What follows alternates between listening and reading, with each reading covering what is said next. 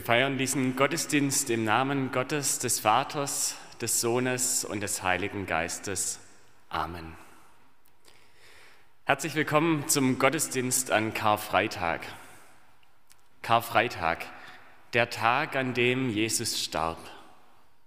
Viele können mit diesem Tag irgendwie nichts mehr anfangen. Ist jetzt ein stiller Feiertag? Muss man trauern? Darf man sich freuen? Darf man das schöne Wetter genießen? Der Karfreitag ist der Tag der Gegensätze. Zum einen sind wir erschrocken, bestürzt über das Leid, das Jesus aushalten musste, und zum anderen sind wir aber auch dankbar über das, was uns damit zugute wird. Sprachlich zeigt sich das auch im Deutschen mit, dem, mit der Vorsilbe kar.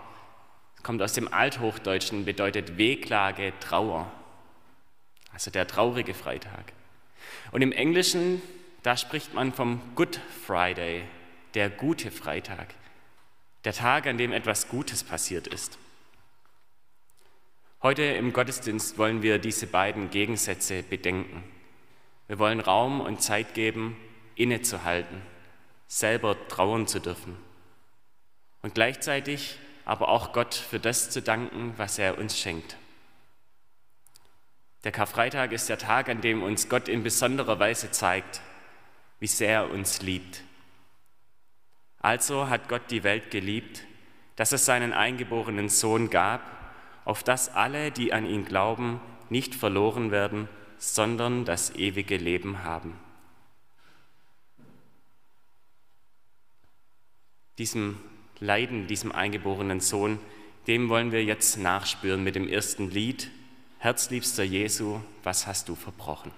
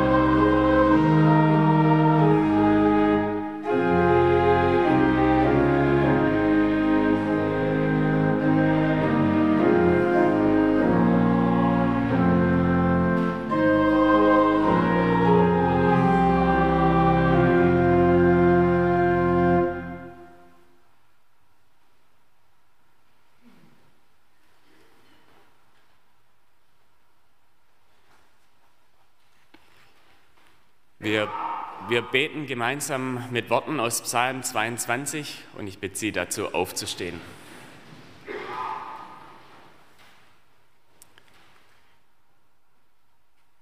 Mein Gott, mein Gott, warum hast du mich verlassen?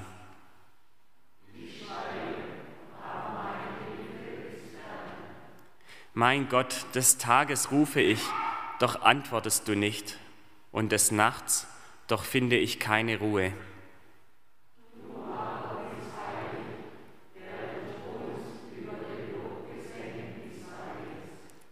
Unsere Väter hofften auf dich, und da sie hofften, halfst du ihnen heraus.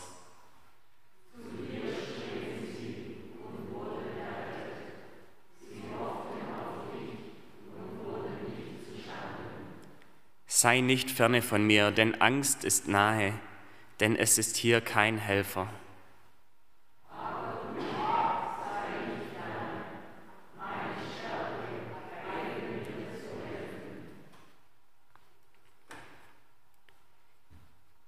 Wir beten weiter. Herr Jesus Christus, wir treten unter dein Kreuz und denken an dein Leiden und Sterben für uns. Lass uns die Liebe erkennen, mit der du dich für uns hingegeben hast. Deine Barmherzigkeit, mit der du unsere Schuld auf dich genommen hast. Deine Vergebung, durch die uns das neue Leben geschenkt ist. Alle Angst der Welt hast du ausgestanden und überwunden. Durch deinen Tod hast du uns den Weg zum Vater freigemacht. Keine Schuld ist nunmehr so groß, dass sie uns von ihm trennen könnte. Lass diese Gewissheit in diesem Gottesdienst neu in unser Herz treten und begegne du uns. Höre du uns, wenn wir dir jetzt in der Stille sagen, was uns gerade belastet und höre uns bei dem, was wir dir jetzt abgeben.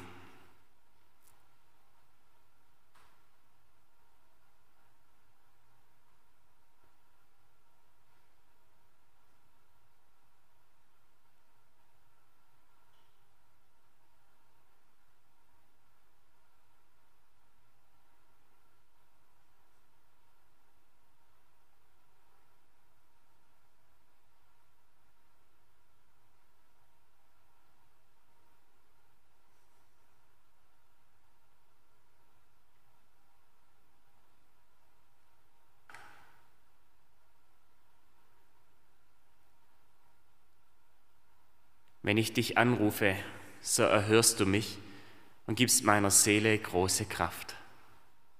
Amen. Nehmen Sie gerne wieder Platz.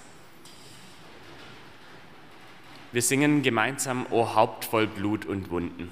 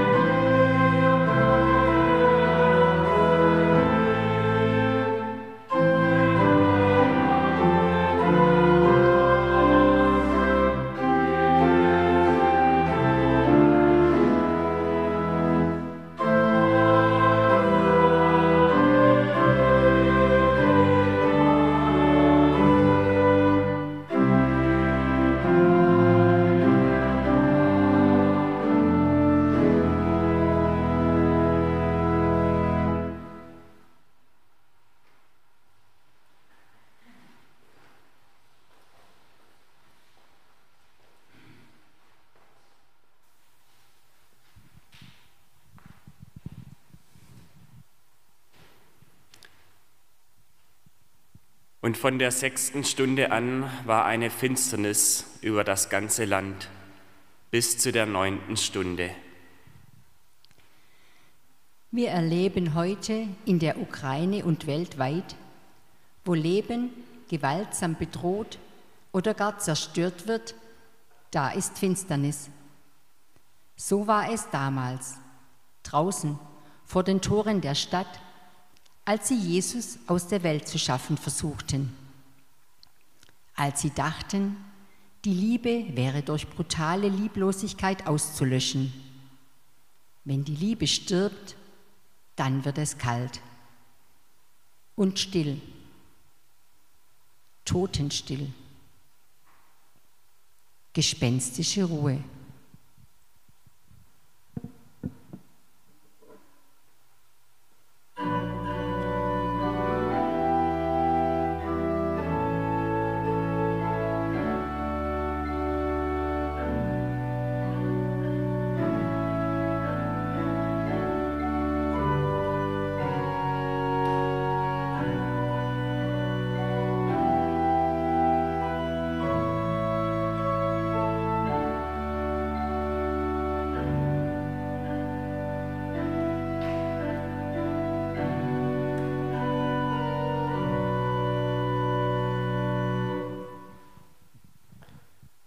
Von der sechsten Stunde an war eine Finsternis über das ganze Land. Um die sechste Stunde, also gegen zwölf Uhr mittags, kam eine Finsternis über das ganze Land bis zum Nachmittag um drei. Vorher war die Szene unter dem Kreuz laut. Die Hammerschläge, die Rufe, das Verspotten, das Lachen, das Verhöhnen, das Geschacher um seine Kleider. Die Mächtigen spielen ihr Spiel. Aber dann Finsternis über dem ganzen Land. Alles in ein fahles Licht getaucht. Verstummen der Vögel, die Welt wie angehalten, die Sonne wie ausgeknipst, die Liebe wie eingefroren.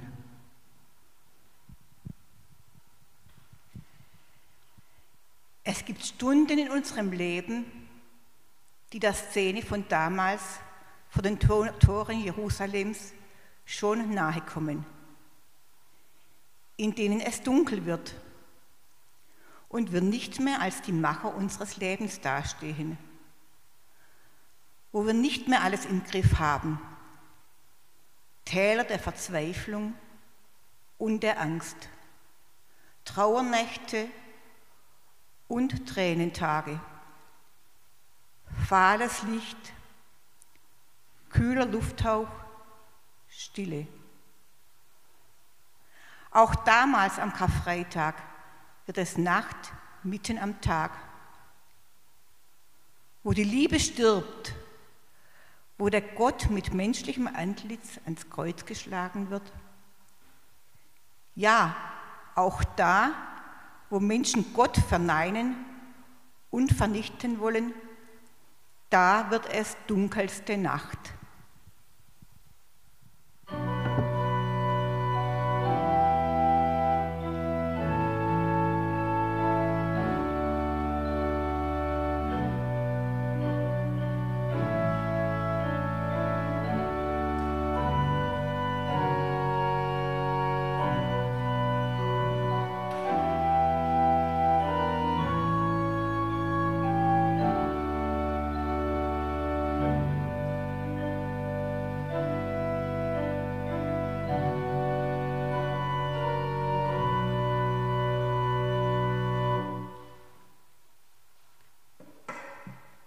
Von der sechsten Stunde an war eine Finsternis über das ganze Land bis zu der neunten Stunde.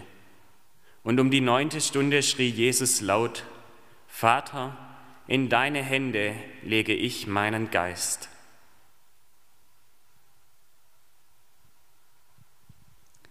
Merkwürdig. Die Finsternis ist in dem Augenblick vorbei, als Jesus sich mit Worten des 31. Psalms niemand anderem als Gott selber in die Arme wirft. Ausgerechnet, als er seine Klage herausschreit, gerade da ist die Finsternis vorüber, wird erzählt.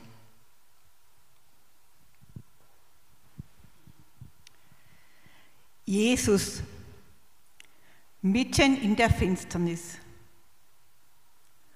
Und als seine Verzweiflung am größten, als er seine Klage herausschleudert, da ist die Finsternis vorbei. Da fällt wieder Licht auf die Szene. Bei allem Dunkeln, das uns umgibt und gefangen hält, erlaubt uns diese Erzählung zu sagen. Du, gekreuzigter Christus, Du bist mittendrin in den dunklen Stunden meines Lebens.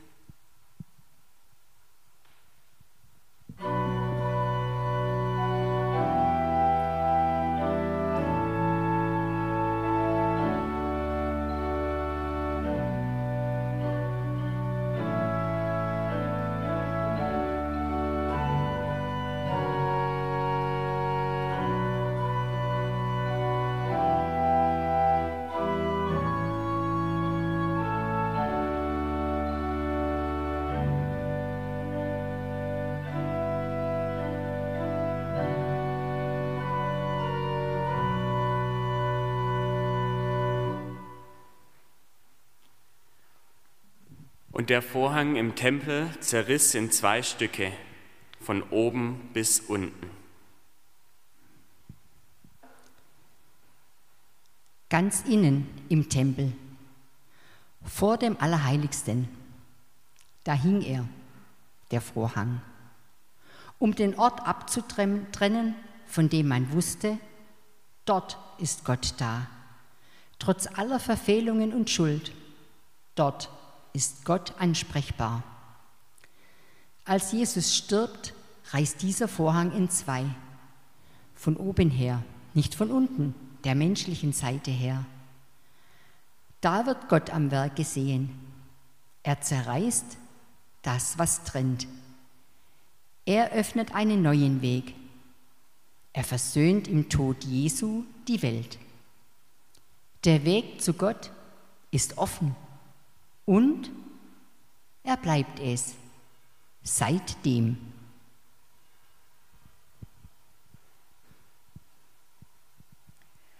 Der Vorhang im Tempel zerriss.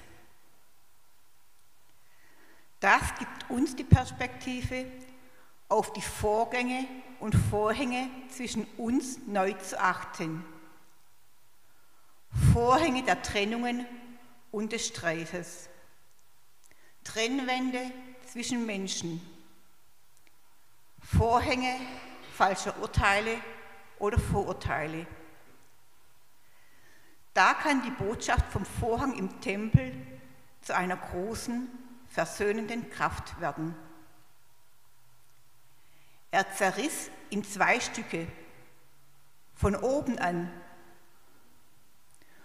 Und wir sind frei für andere Menschen, sie zu sehen, auf sie zuzugehen und sie anzunehmen. Dann muss die Welt nicht mehr bleiben, wie sie ist.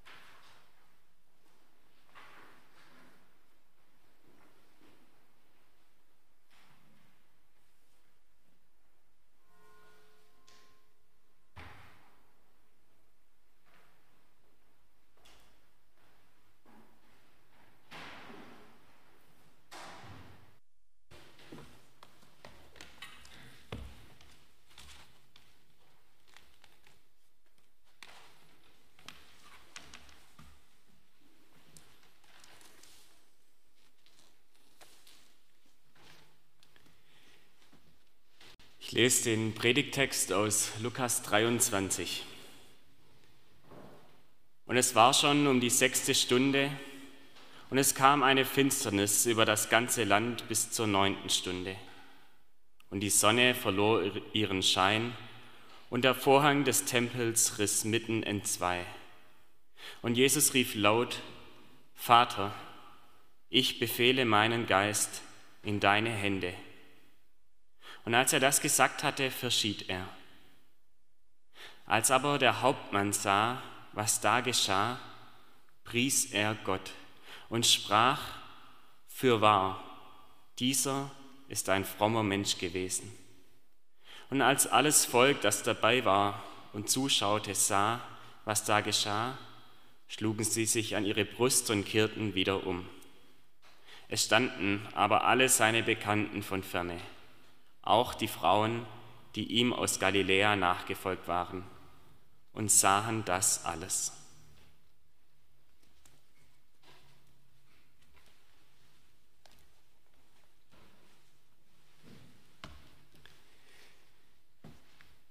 Liebe Gemeinde, mitten in dem schrecklichen Geschehen der Kreuzigung, mitten in dem Geschrei von Hohn und Spott, in den Worten der Verleumdung, mitten in dem Ruf nach Hilfe und mitten in dem Kampf mit dem Tod, mitten in der Finsternis, als alles ausschien, wird ein Lobpreis laut. Als aber der Hauptmann sah, was geschah, pries er Gott und sprach, wirklich, dieser war gerecht. Der Hauptmann am Kreuz, der Anführer der Hundertschaft, die Jesus gerade getötet hat. Der oberste der Soldaten, die eben noch das Los um Jesu Kleider geworfen haben. Er, der gerade selbst noch Jesus verhöhnt hat und gemeint hat, wenn du der Retter bist, dann steig herab und rette dich selbst. Dieser Hauptmann steht nun dem gekreuzigten Jesus gegenüber und er beginnt Gott zu loben. Es ist eine Situation, die eigentlich abstruser nicht sein könnte. Die Gegensätze des Karfreitags zeigen sich.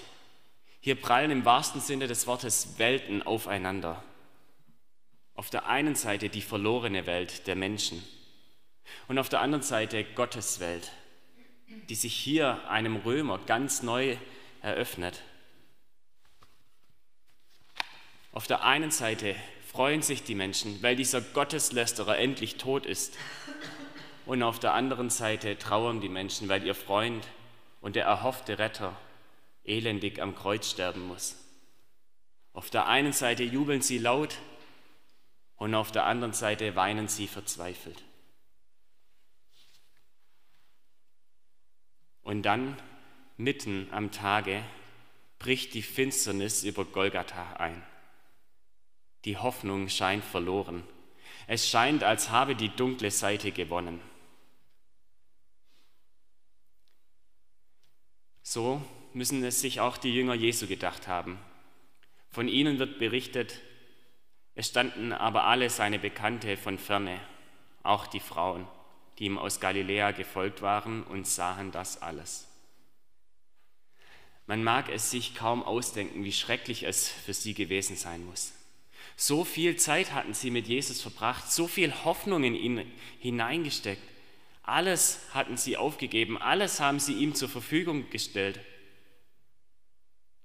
Er war doch der Sohn Gottes, der doch endlich die Herrschaft der Römer beseitigen sollte. Vor wenigen Tagen wurde er noch hoch gelobt und nun, nun hatten ihn seine Feinde besiegt. Grausam haben sie ihn ermordet, gedemütigt, beleidigt, ausgepeitscht, bespuckt. Ja, bis zum letzten Atemzug musste Jesus Hohn und Spott über sich ergehen lassen. Nur noch aus der Ferne konnten sie diesem Schauspiel, wie Lukas es wörtlich schreibt, zusehen. Helfen konnten sie ihm nicht mehr.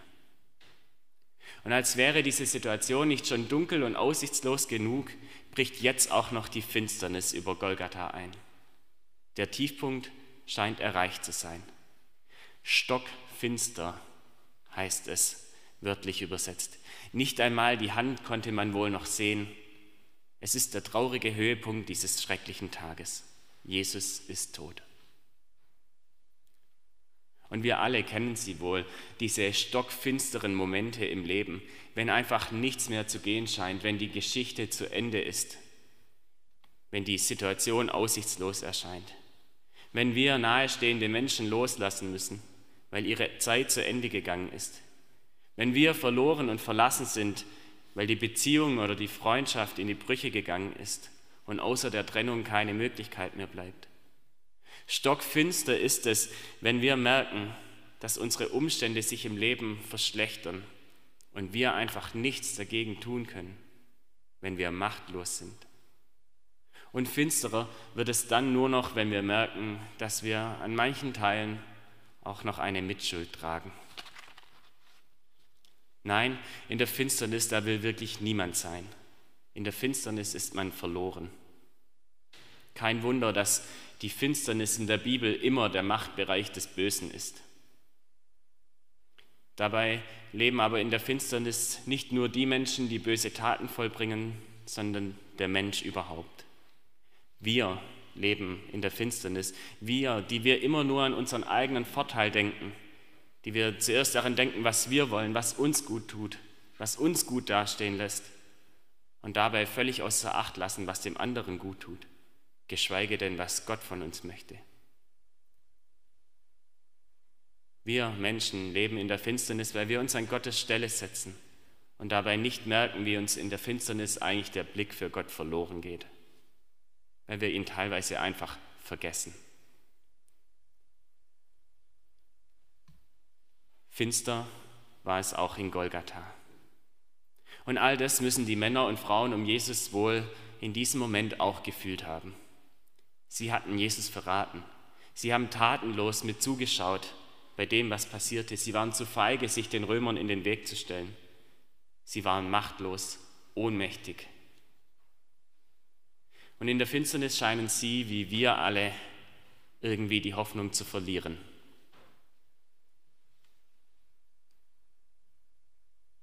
Oder doch nicht? Da aber der Hauptmann sah, was geschah, pries er Gott und sprach, wirklich, dieser war gerecht. Es wirkt, als würde jetzt der Spott auf die Spitze getrieben werden. Mitten in dieser trostlosen Situation, mitten in dieser Trauer, in den Gedanken über das eigene Versagen, mitten in dieser aussichtslosen Finsternis steht ein Mann vor dem Kreuz und fängt an, Gott zu loben. Wahrscheinlich hat er gebetet, vielleicht hat er gesungen. Wie abstrus muss sich das für die Jünger eingefühlt haben. Wie kann ein Mensch jetzt ein Loblied anstimmen, wenn ein Trauerlied nicht dafür ausreicht, das in Worte zu fassen, was gerade passiert ist? Was hat dieser römische Hauptmann da vor dem Kreuz gesehen? Klar, er musste sich die Situation aus Berufsgründen anschauen. Er musste sie kontrollieren, bewachen. Doch der Hauptmann, der scheint mehr gesehen zu haben. Er muss an Jesus Dinge gesehen haben, die er davor noch nie gesehen hat. Im Gegensatz zu all dem, was er bisher über Jesus gehört hat, sieht er nun, dass dieser gekreuzigte Jesus sich einem anderen gekreuzigten zuwendet und ihm die Nähe Gottes verspricht. Heute wirst du mit mir im Paradies sein. Er sieht, dass dieser Jesus nicht mit sich selbst beschäftigt ist, sondern dass er gleichsam mit letzter Kraft, mit dem letzten Atemzug als Sterbender sich an den Mitgekreuzigten wendet, der ihn um Hilfe bittet. Selbst im letzten Moment ist Jesus für den anderen da. Und dann hört und sieht der Hauptmann, wie Jesus auch noch für seine Feinde bittet. Vater, vergib ihnen denn sie wissen nicht, was sie tun. Und wohl in diesem Moment merkt der Hauptmann, dass es Jesus gerade um ihn persönlich geht. Vergib ihnen. Klar, als Hauptmann, da weiß er, was Vergebung bedeutet. Er weiß, dass damit gemeint ist, dass jemandem die Schuld erlassen wird. Er weiß, dass Vergebung bei, Frei, bei Gefangenen Freispruch heißt. Er weiß, wenn Vergebung passiert, dann geschieht ein neuer Anfang. Dann kommt jemand ohne Strafe davon. Und in diesem Moment bemerkt er, dass er einer derjenigen ist, die große Schuld auf sich geladen haben. Er bemerkt, dass er hier Dinge tut, von denen er nicht weiß, was er eigentlich wirklich tut. Und gleichzeitig weiß er als römischer Hauptmann, für Ungerechtigkeit braucht es eine Strafe. Und in diesem Moment beginnt der römische Hauptmann zu verstehen, dass es keinen anderen Weg gibt, als dass Gottes Sohn, der Gerechte, sterben muss. Weil Sünde und Verbrechen nicht einfach so von Gott vergeben werden können. Und noch nie hat er so eine hingebungsvolle Liebe wie bei diesem Jesus gesehen selbst für seine Feinde, selbst für die Schuldigen neben ihm, ist ihm seine letzte Kraft nicht zu schade. Und dann sieht und hört er, wie dieser Jesus wirklich stirbt. Mit den Worten, Vater, in deine Hände befehle ich meinen Geist. Unvorstellbar für den Hauptmann. Unvorstellbar, dass jemand Gott voller Vertrauen als Vater bezeichnet. Noch nie hat der Hauptmann es gesehen oder gehört, dass jemand zu Gott Vater sagt.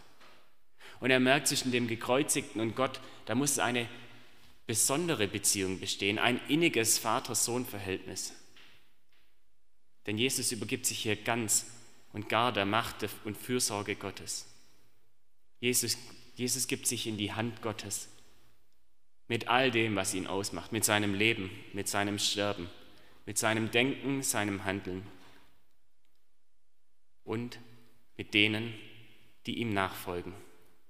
Alles gibt er in Gottes Hände.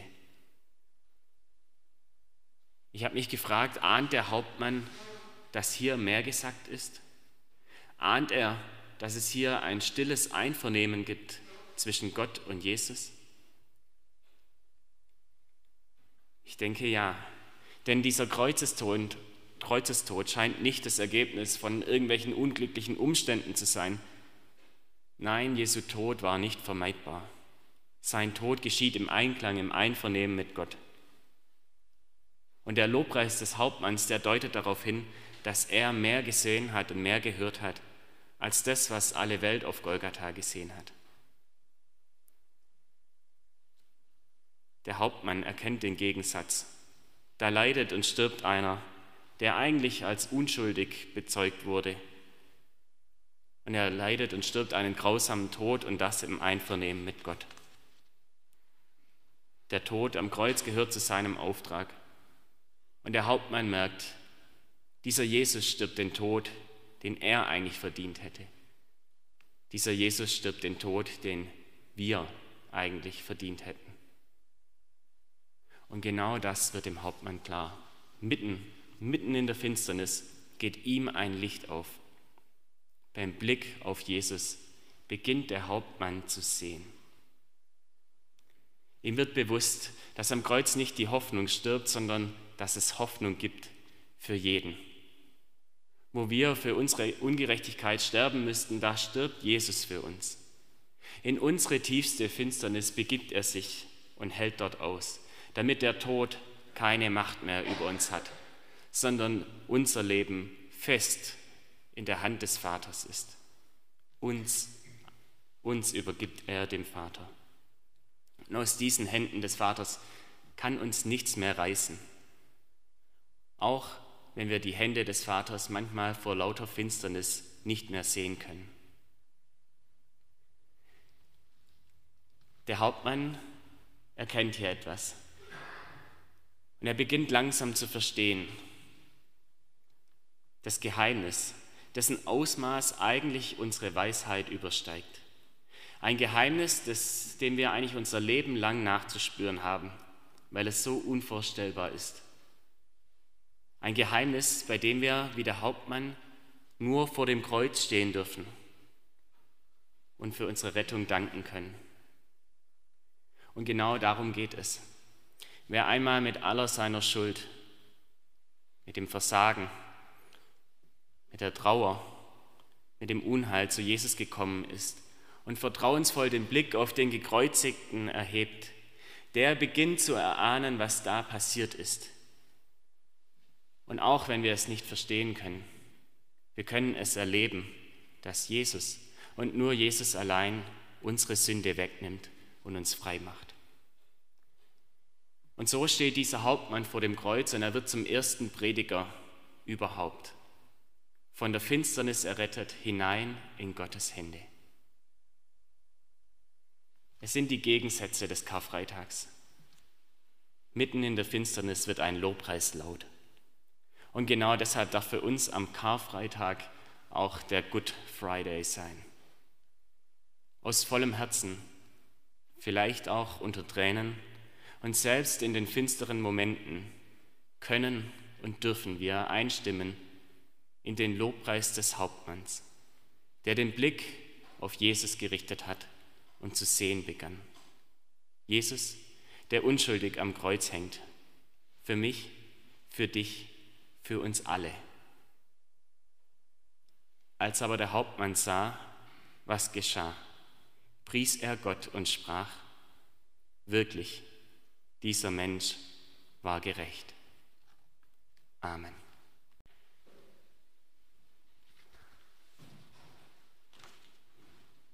Wer möchte, kann das nächste Lied dazu gebrauchen, eine persönliche Antwort zu geben. Nun gehören unsere Herzen ganz dem Mann von Golgatha.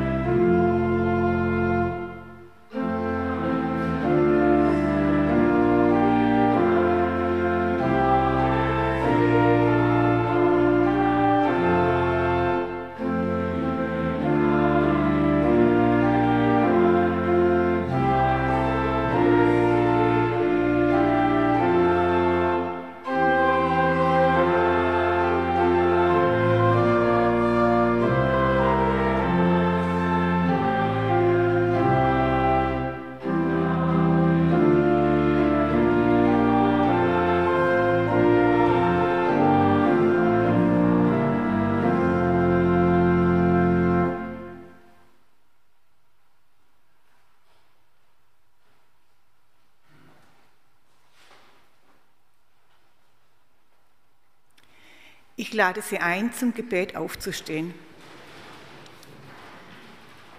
Zwischen den einzelnen Fürbitten stimmen wir ein in den Liedruf Herr, erbarme dich. Herr Jesus Christus, wir stehen vor dem unfasslichen Geschehen deines Kreuzes. Du gehst den Weg, den keiner von uns gehen will. Du verzichtest auf Macht und lässt dich hineinziehen in das Elend und in die Not unseres Lebens. Schenke uns, wie dem Hauptmann am Kreuz, neue Hoffnung und Zuversicht.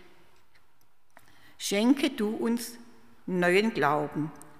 Wir rufen zu dir.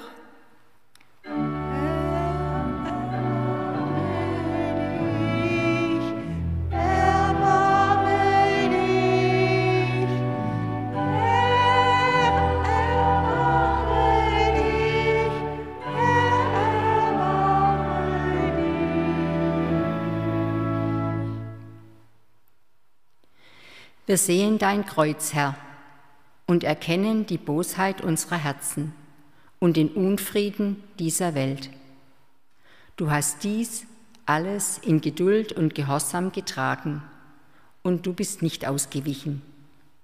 Hilf uns, auch eigenes Leid anzunehmen und fremdes Leid mitzutragen. Wir rufen zu dir,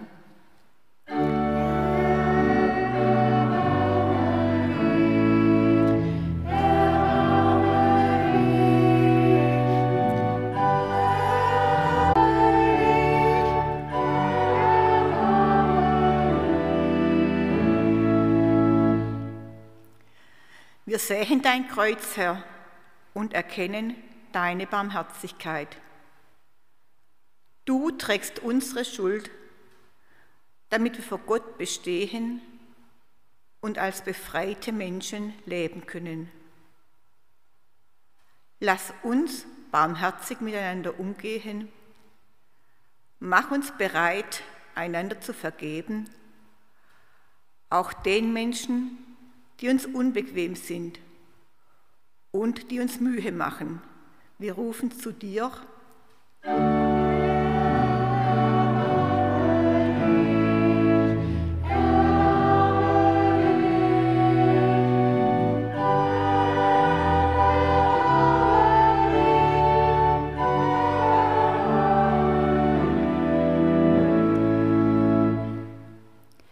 Jesus Christus, wir sehen dein Kreuz und erkennen in ihm das Heil der Welt, auch unserer Krankenwelt. In diesen Tagen bitten wir dich für gerade, gerade auch für die Menschen, die leiden müssen. Lass endlich Frieden in die Kriegsgebiete einkehren. Lass Gesundheit bei den Kranken einkehren und gib den Trauernden Trost. Gib du all denen neue Hoffnung, bei denen es gerade stockfinster ist. Und gemeinsam beten wir, Vater unser im Himmel, geheiligt werde dein Name, dein Reich komme, dein Wille geschehe, wie im Himmel, so auf Erden. Unser tägliches Brot gib uns heute und vergib uns unsere Schuld wie auch wir vergeben unseren Schuldigern. Und führe uns nicht in Versuchung, sondern erlöse uns von dem Bösen. Denn dein ist das Reich und die Kraft und die Herrlichkeit in Ewigkeit. Amen.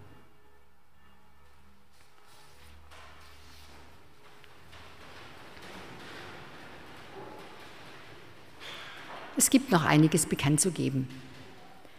Heute Nachmittag wird unsere Kirche von 15 bis 17 Uhr geöffnet sein. Für alle, die Stille suchen und beten wollen. Wir möchten uns Zeit nehmen, dem Karfreitagsgeschehen in uns Raum zu geben. Sie sind herzlich eingeladen. Am Ostersonntag spielt der Posaunenchor Choräle um 9.15 Uhr auf dem Friedhof. Herzliche Einladung auch zum Ostergottesdienst um 10 Uhr im Vereinsgarten.